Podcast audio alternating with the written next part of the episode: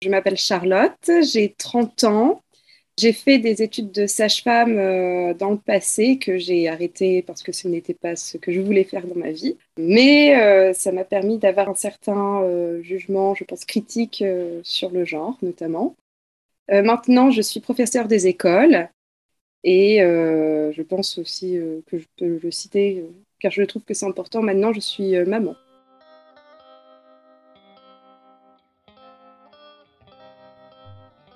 Bonjour et bienvenue sur le podcast Rebelles du genre. Nous sommes des femmes, militantes pour l'affirmation et la protection des droits des femmes basés sur le sexe et donc notre biologie. Le sexe est la raison de notre oppression par les hommes et le genre en est le moyen.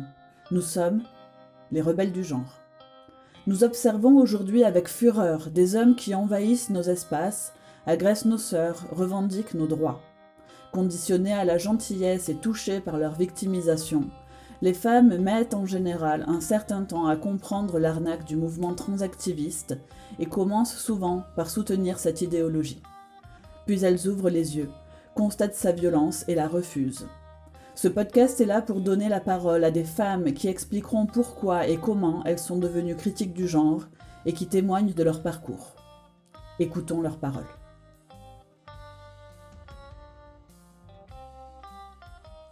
Au début, déjà, je n'avais pas forcément conscience qu'il y avait euh, des genres, parce qu'on n'en parlait pas. Par contre, j'avais conscience qu'il y avait du sexisme. Et c'est notamment à la lecture euh, d'un livre euh, que j'ai réagi face à ça. Quand j'étais adolescente, déjà, j'étais assez rebellée contre tout ce qu'on me disait de faire en tant que femme. Et je trouvais qu'il n'y avait aucun critères objectifs pour que j'ai à agir de la sorte. Un jour, ma mère m'a demandé de lire un livre qui m'a mise hors de moi. Donc, ce livre, c'est Les hommes viennent de Mars et les femmes viennent de Vénus, de John Gray, dans mes souvenirs. Et en fait, euh, ce que j'ai lu dans ce livre, ça m'a vraiment euh, choquée, révulsée. Donc, euh, je voulais citer quelques passages. Il est dit dans ce livre notamment que les femmes donc viennent de Vénus, je cite, Les Vénusiennes ont un tout autre système de valeurs fondé sur l'amour, la communication, la beauté et les rapports humains. Elles passent beaucoup de temps à s'entraider, à se soutenir mutuellement et à s'entourer les unes les autres d'affection. Leurs valeurs personnelles se mesurent à la qualité de leurs sentiments et de leurs relations avec les autres. Vivre en société auprès de personnes avec qui elles peuvent échanger agréablement, idées et menus services les comblent. Donc voilà ce qui est dit, euh, entre autres, dans ce livre. Donc je trouve que c'est totalement absurde. Et le pire, c'est que ce livre m'a été conseillé par ma mère car elle trouvait mes comportements euh, euh, inappropriés. Donc voilà, c'est mon entrée dans le féminisme. C'est une bonne définition du genre, l'injonction à être gentille. Voilà. Donc non, toutes les femmes n'ont pas forcément ces valeurs-là. Et euh, tous les hommes, d'ailleurs, n'ont pas forcément euh, les valeurs qui sont décrites dans ce livre. À partir de là, j'ai commencé à me définir euh, comme féministe et plus tard critique du genre. Ensuite, donc j'ai pas forcément tout le temps été critique du genre parce qu'en fait, je savais pas que ça s'appelait comme ça en soi. Enfin, on parlait pas de genre avant. Puis j'ai vu un film que j'aime d'ailleurs beaucoup, qui est Laurence Anyways de euh, Xavier Dolan. Pour résumer le film, euh, euh, il y a un mec qui s'appelle Laurence qui est en couple avec Frédéric, Fred, depuis deux ans. Et en fait, un jour, Laurence annonce à Frédéric qu'il en peut plus de vivre comme ça. En fait, c'est pas un homme et il se sent femme.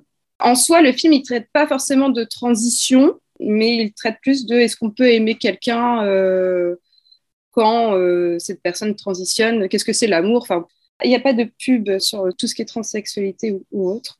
Mais à partir de ce film-là, je me suis posé beaucoup de questions sur euh, la transidentité, parce que c'était un sujet en fait qui me fascinait. Enfin, je me posais un peu la question, mais comment euh, certaines personnes disent se sentir femme? Enfin, je me suis jamais posé la question parce qu'en soi, je suis née avec une vulve, un utérus, et je dis pas qu'être une femme, euh, c'est un luxe. Enfin, pour moi, il y a des combats que je dois mener tous les jours. Euh, quand on tombe enceinte et qu'on ne le souhaite pas, euh, bah, c'est dur d'être une femme. Enfin, c'est pas un luxe. C'est...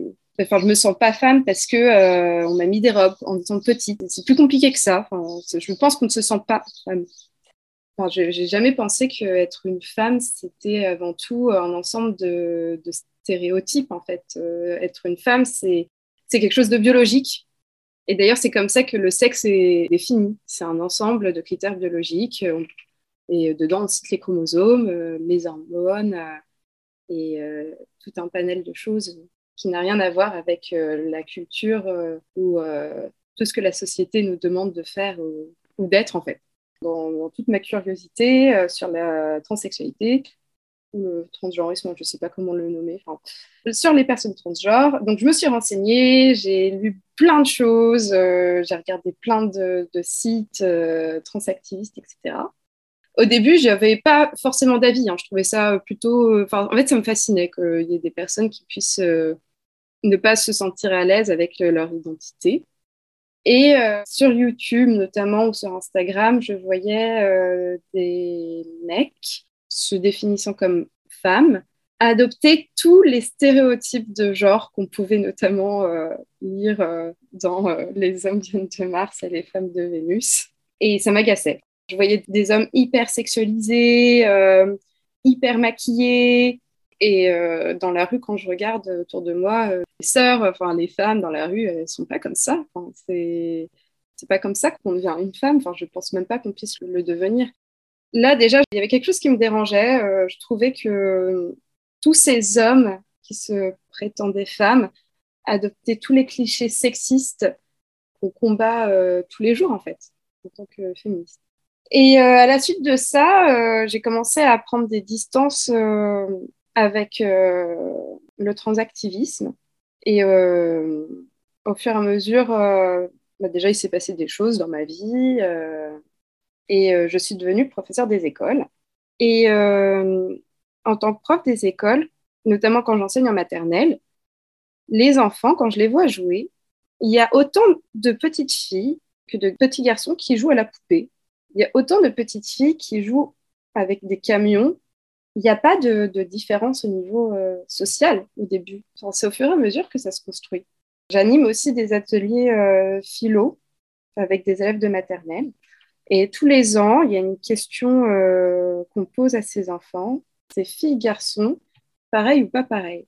Et des enfants de 4-5 ans, j'interviens quasiment pas d'ailleurs hein, lors de ces ateliers, débattent entre eux et ils sont quasiment tous d'accord pour dire que c'est pas parce que tu es une fille que tu dois t'habiller en rose ou c'est pas parce que tu es un garçon que tu dois euh, jouer à taper ou autre. En revanche, ils sont d'accord pour dire que une fille a une vulve et un garçon a un pénis. Ils disent tous en d'eux-mêmes. Par exemple, je suis un garçon, euh, j'aime bien mettre le serre-tête euh, de ma copine Louise, mais je suis un garçon parce que j'ai un pénis. Il n'y a pas de débat. Et c'est très très rare d'ailleurs quand j'entends un petit garçon dire mais non, tu dois pas mettre de vernis euh, parce que euh, c'est pour les filles. En fait, je l'entends pas à ces âges-là. Je pense aussi que euh, ces enfants-là pensent ainsi parce qu'il y a eu tout un travail sur l'égalité femmes-hommes et je pense aussi qu'à la maison, certains parents font attention à la manière d'éduquer leurs enfants, mais ce qui prouve bien que voilà, il y a des faits et il y a une construction sociale. Ensuite, il y a euh, une troisième chose qui m'a frappée, c'était l'année dernière, il y a un documentaire qui est sorti qui s'appelle Petite fille. Ça a été une claque. Alors déjà, euh, c'est un documentaire sur euh, un petit garçon, en fait, qui s'appelle Sacha, qui a 7 ans dans le documentaire et qui se dit être une fille. Donc, bien sûr, ses parents sont désespérés, ils savent pas trop quoi faire, ils veulent rendre leur enfant heureux. Et il décide de l'emmener euh, voir une pédopsychiatre à Robert Debré, parce qu'ils sont spécialisés dans la transition euh, chez les enfants. Et euh, il y a deux choses qui me frappent dans ce documentaire. Donc, ce petit garçon qui dit se sentir fille est habillé de manière très stéréotypée quand même. Donc, on peut le voir d'ailleurs sur l'affiche du film. On voit ce petit garçon, cheveux longs, t-shirt rose, aile de fée. Alors, est-ce que c'est ça être une petite fille? Personnellement, je ne pense pas. Je pense que euh, si ce petit garçon a envie de se déguiser en fée, d'avoir les cheveux longs et de porter un t-shirt rose, c'est dans son droit. Rien ne l'empêche de faire ça. Mais être une fille, ce n'est pas ça. Ensuite, euh, il y a autre chose qui m'a frappée dans ce film. Pendant la consultation avec la pédopsychiatre, la maman se confie et dit avoir fortement désiré avoir une fille pendant sa grossesse et demande si c'est à cause d'elle, le fait d'avoir désiré une fille, que son petit garçon euh, a ce mal-être. Et la pédopsychiatre coupe court tout de suite en disant euh, non, non, non, non, madame, euh, c'est pas du tout ça, on ne sait pas. Alors, effectivement, enfin, la pauvre maman, elle culpabilise. Enfin, ce n'est pas du tout question de la culpabiliser. En revanche, je pense qu'elle a une question pertinente. Peut-être qu'il y a des mécanismes inconscients qui ont fait que je, ne sais pas, pas dans l'identité sexuelle, mais euh, peut-être que euh, sans s'en rendre compte, euh, parce que bah, la société, c'est ça, c'est des mécanismes inconscients on répète, on répète. On ne sait pas, on ne peut pas dire non, madame, ça n'a rien à voir. On ne sait pas. Et cette question-là n'est pas traitée. Ensuite, il y a quelque chose qui m'a aussi dérangé dans ce documentaire, c'est le fait que ce petit garçon, va avoir des hormones. Enfin, on lui dit hein, dans le documentaire que les parents ont décidé d'accompagner leur petit garçon, euh, lui donner des stoppeurs de puberté pour qu'il ne développe pas ses caractéristiques euh, secondaires de garçon. Et je me demande est-ce que c'est légitime d'arrêter, enfin de, castrer chimiquement un petit garçon qui ne sait même pas qui il est à 7 ans. Je ne sais pas. Enfin, moi, je, ça me pose question. Je ne pense pas que ce soit, euh, en termes de santé psychique et euh, physique, euh, une bonne idée. On va surmédicaliser ces enfants et on n'a aucun recul médical sur, sur ces traitements. C'est très récent. En ce moment, je lis Les femmes de droite d'Andrea Dworkin. Et hier soir, j'ai lu un passage où elle disait qu'on apprenait pas aux femmes à baiser, mais on apprenait l'amour aux femmes. Et euh, pendant mes études de sage-femme, j'ai fait des stages euh, en protection maternelle et infantile et les sages-femmes de PMI vont euh, faire des interventions en collège notamment. Et c'est vrai que le discours qu'on tient aux femmes n'est pas du tout le même que le discours qu'on tient aux garçons. Bon, il y a des choses évidemment, genre la, grossesse, enfin certaines choses, je suis d'accord. Mais c'est vrai que dans l'approche à la sexualité, c'est totalement différent. C'est comme si les filles, elles n'avaient pas de désir sexuel. Enfin, les filles, enfin, les futures femmes, on, leur dit beaucoup, euh, si vous voulez pas, vous dites non. Enfin, c'est très important d'ailleurs, vous dites non, vous dites non, enfin, c'est très important. Mais en fait, il n'est jamais question de désir sexuel chez les filles dans ces interventions-là, alors que chez les garçons, c'est omniprésent. Et euh, je pense que ça alimente les, stéréotypes de genre. Nous, femmes soumises, nous n'avons pas de sexualité une femme, c'est une salope si, si elle couche. Non, bah, pourquoi tu as une sexualité? Tu ne dois pas attendre euh, que ce soit le, mec euh, qui. Mais du coup, c'est bizarre parce qu'on nous apprend à dire non. Mais en même temps, on est obligé de dire non, vu que on est censé pas avoir de désir sexuel, vu qu'on nous le dit jamais. Cette année, en septembre dernier, du moins, le Oser le féminisme a sorti un livre justement qui s'appelle Petit guide pour une sexualité féministe et épanouie, qui justement débanque complètement cette histoire de consentement et parle que de désir. C'est un guide qui s'adresse justement euh, aux jeunes filles, adolescentes et préadolescentes, et euh, qui est réellement centré sur la question du plaisir, du désir, du respect de son propre corps, de l'écoute de son désir et la connaissance aussi de tout son corps, qui est largement occulté malheureusement euh, notamment dans toutes les séances d'éducation euh, à la vie sexuelle, hein, où on, fait de la prévention d'IST euh, et de grossesse, ce qui est une très bonne chose, mais où on ne parle pas de désir, en fait. Donc voilà, moi, je peux en tout cas vous conseiller vraiment ce livre, Petit guide pour une sexualité féministe épanouie, qui est vraiment bien fait. Et sur Insta, vous les trouvez, ça s'appelle euh, lesfrangines.olf. Et il y a énormément d'informations et vraiment, c'est à conseiller à tout le monde c'est plus centré sur les jeunes filles, mais c'est aussi euh, très intéressant pour les garçons. Bah, je suis contente qu'il y ait ces initiatives-là. Et voilà. Du coup, euh, quand j'ai lu ce passage des femmes de droite d'Andrea Dworkin, ça m'a fait écho, en fait. C'est vrai, on ne nous apprend pas à baiser. Hein. C'est normal que notre sexualité, euh, qu'on soit tout le temps dans, l'imaginaire, dans la soumission. Voilà, donc c'est avec tous ces éléments-là que, je suis devenue critique du genre.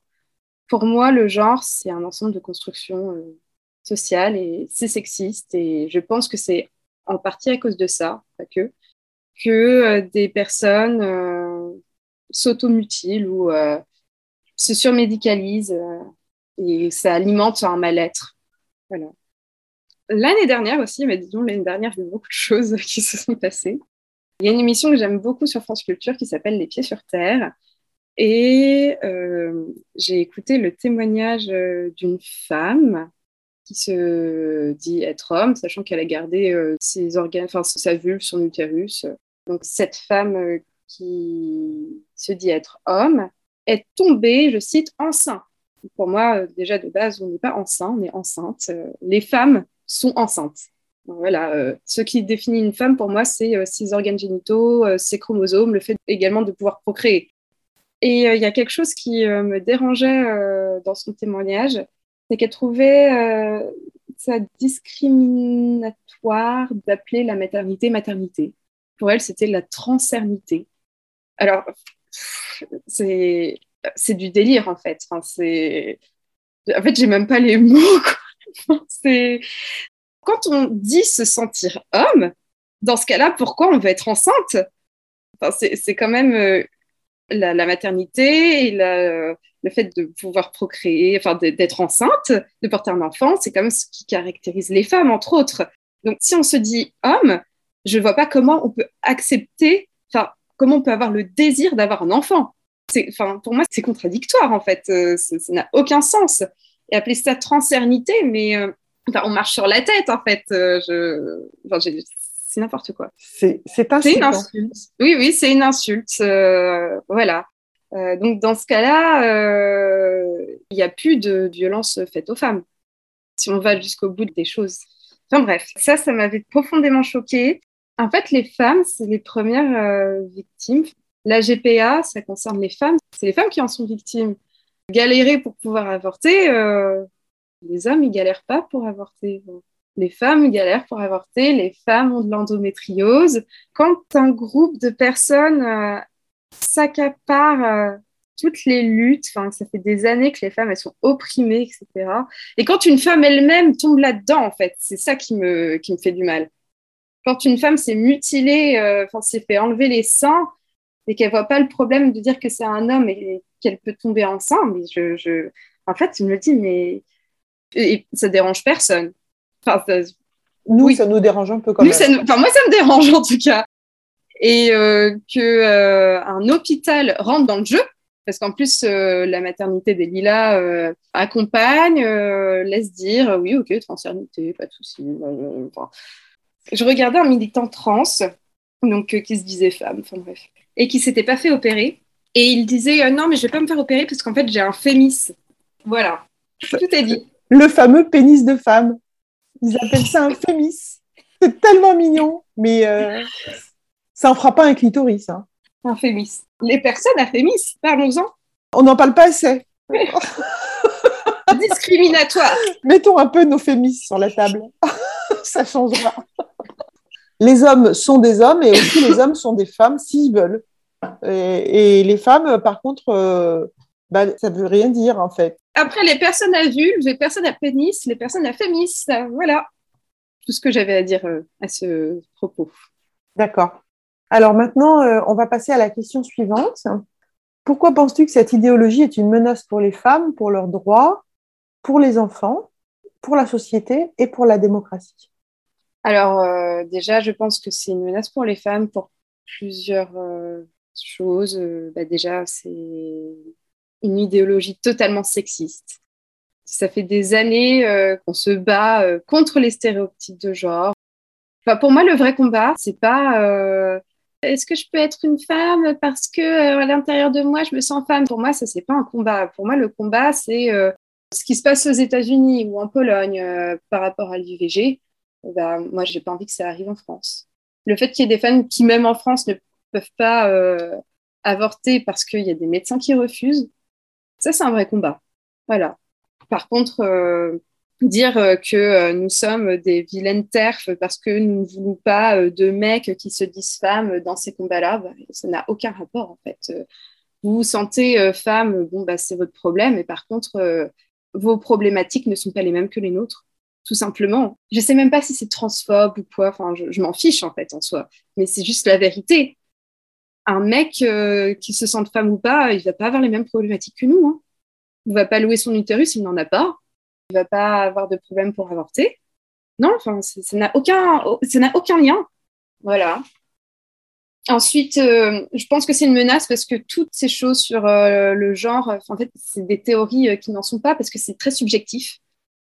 Quand on dit oui, je me sens femme parce que toutes les caractéristiques que les femmes font, etc. Mais en fait, les femmes sont toutes différentes. Il n'y a pas. c'est subjectif en fait. Chaque femme se sent femme pour différentes raisons. Et d'ailleurs, euh, il y a des femmes qui se sentent même pas femmes. Enfin, c'est juste, euh, on est femme. Il n'y a pas de question. Enfin, c'est comme je suis brune, quoi. Parce que j'ai les cheveux bruns. Euh. Enfin, si je me teins les cheveux en blond, bah, ouais, bah, ils seront blonds, mais pas vraiment. Je suis quand même brune. Enfin, et puis c'est tout, quoi. C'est un mensonge. C'est un mensonge. Ce matin encore, sur Facebook, il y a un, transactiviste qui m'a dit Ouais, je viens de regarder ta, ta photo de profil. franchement, mais pourquoi tu parles comme ça alors que tu ressembles à un mec cis?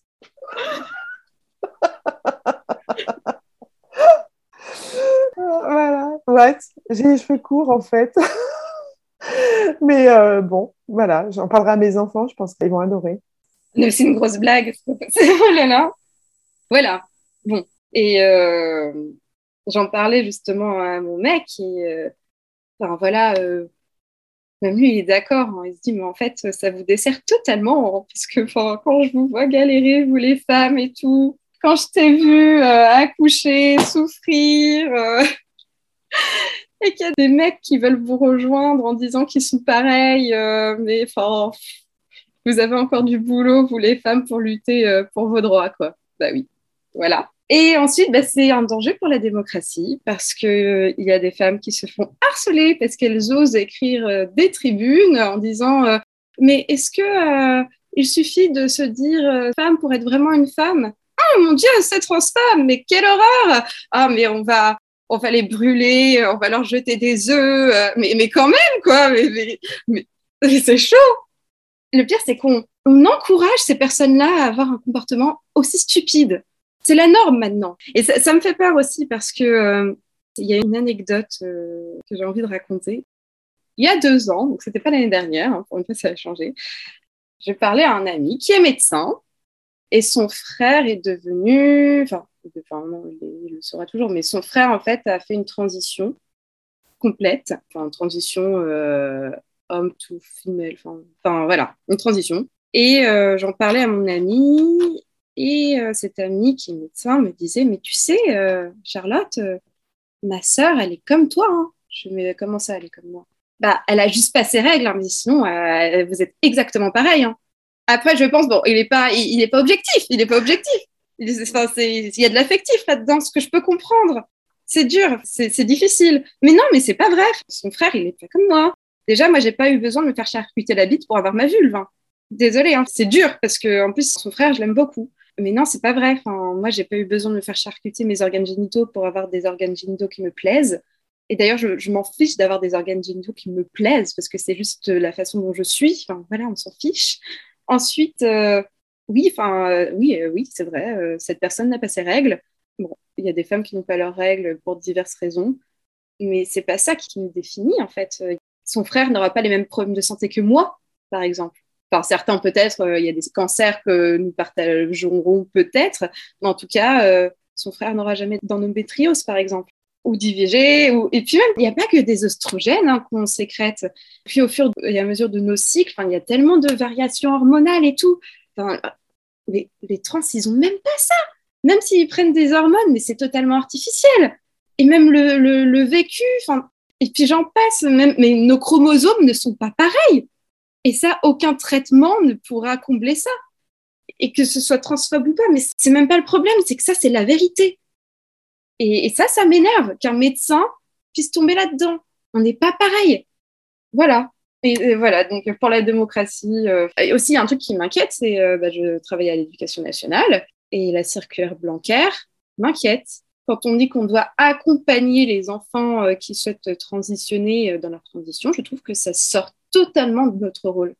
moi, j'inclus tout le monde parce que bah, je ne vais pas. Enfin, voilà, je suis là pour euh, que les élèves apprennent quelque chose, quoi. Mais je m'en fiche. Euh, enfin, c'est leur problème, en fait, euh, ces histoires de transition. C'est personnel. Et en plus, ça repose sur des choses subjectives, en fait. Ça n'a rien de scientifique. Je pense que tout profs et scientifiques en soi. Parce que leur discipline, elle repose sur des choses qui ont été documentées. Il y a eu des études, les maths, euh, l'éco, euh, la musique, enfin, il y a des choses concrètes. Mais quand on me parle de gender fluide, qu'est-ce qu'il y a de concret là-dedans? Ça me fait peur parce que j'ai pas envie d'avoir de problème à l'éducation nationale pour mes opinions. pour moi, mon métier, je le fais correctement. Mais euh, accompagner dans la transition, je pense que ça sort totalement de nos fonctions. Et c'est contradictoire aussi avec euh, nos missions sur euh, l'égalité femmes-hommes, parce que dans notre métier, euh, on doit lutter aussi contre les stéréotypes sexistes, sauf que tout ce qui est transactivisme, ça les renforce. Donc je ne sais pas qu'est-ce que je fais? Qu'est-ce que je fais dans mes missions de prof des écoles? Concernant la liberté d'expression, je suis une féministe, Marguerite Stern, qui est harcelée. Donc, euh, on sait pourquoi elle est harcelée, parce que euh, elle ne veut pas rentrer dans le jeu euh, du transactivisme. Et je trouve ça dangereux, en fait, des femmes comme Marguerite Stern, qui ont un discours totalement sensé, se fassent harceler. Il y a l'hôpital psychiatrique suite à ça. Et il n'y a pas qu'elle, en fait.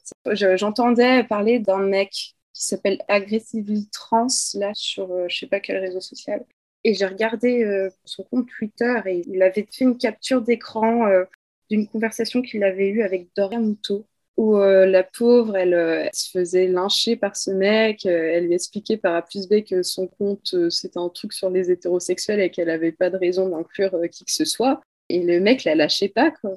Et après, ces personnes-là se font harceler, se font traiter de tous les noms alors que c'est un non-sens pas possible ça me dépasse en fait. Euh, ce qui me fait peur, c'est qu'en fait, euh, là, je témoigne euh, pas sous ma réelle identité, notamment parce qu'il il y a quelqu'un dans ma famille qui est engagé politiquement, et j'ai peur que mes propos lui portent préjudice, alors que je pense avoir des propos sensés. Parce que maintenant, on est tellement dans un truc de faut pas dire ça, c'est transphobe, on va vous condamner, alors que c'est rejeter aussi, pour moi, une part de science. voilà, ça me fait peur. Est-ce que tu as une anecdote à raconter sur un événement qui t'a marqué concernant la transidentité ou le euh, transactivisme bah déjà, il y a eu mon anecdote euh, avec euh, mon ami là, qui dit que je suis exactement pareil que son frère, d'un point de vue biologique. Ensuite, bah, sur le transactivisme, j'ai vu un reportage en quatre parties et un truc qui m'a fait peur. Parce que Enfin voilà, maintenant, il faut pas nier. On est tous sur Internet, on a tous des informations qui viennent de droite à gauche. Et je pense aux adolescents qui sont perdus, parce que comme on est ado, on est perdus, qui se posent des questions, qui vont sur des forums parce qu'ils se sentent pas bien dans leur corps et du coup, ils vont trouver les réponses dans le transactivisme parce que les gens disent Mais non, mais j'étais comme toi, c'est sûr t'es trans et tout. J'ai vu un documentaire donc, qui s'appelle Dysphorique, donc euh, D-Y-S-T-H-O-R-I-C. C'est un documentaire en quatre parties qui est accessible sur YouTube.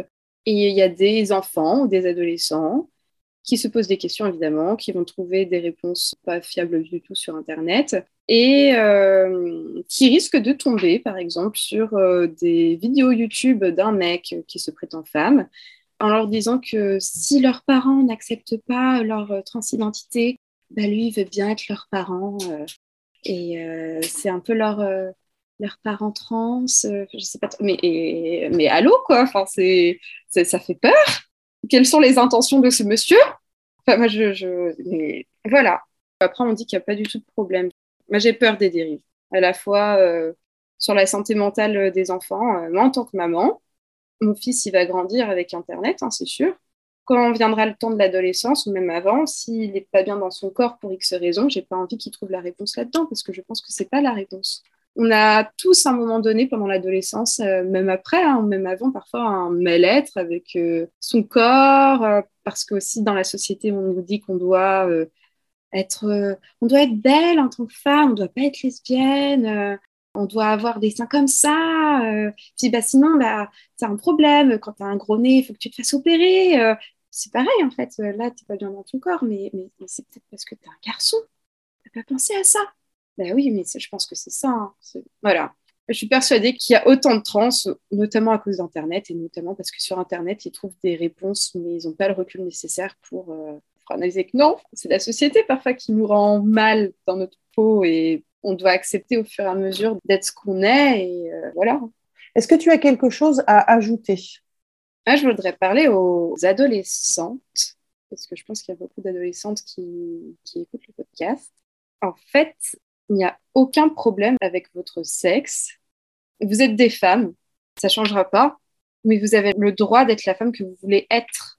Et si ça doit passer par euh, des cheveux courts, euh, si ça doit passer par euh, mettre des boxers au lieu de mettre des strings, d'ailleurs, je vous comprends. Hein. Moi, maintenant, je mets des boxers, c'est très, très confortable.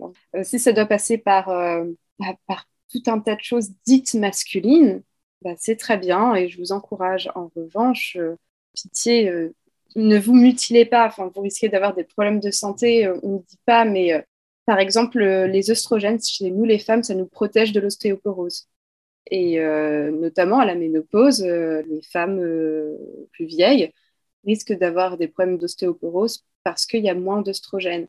Et je me demande quel problème de santé vont avoir les femmes qui transitionnent. Ne vous mutilez pas, vous n'avez pas besoin. Soyez qui vous êtes et c'est tout.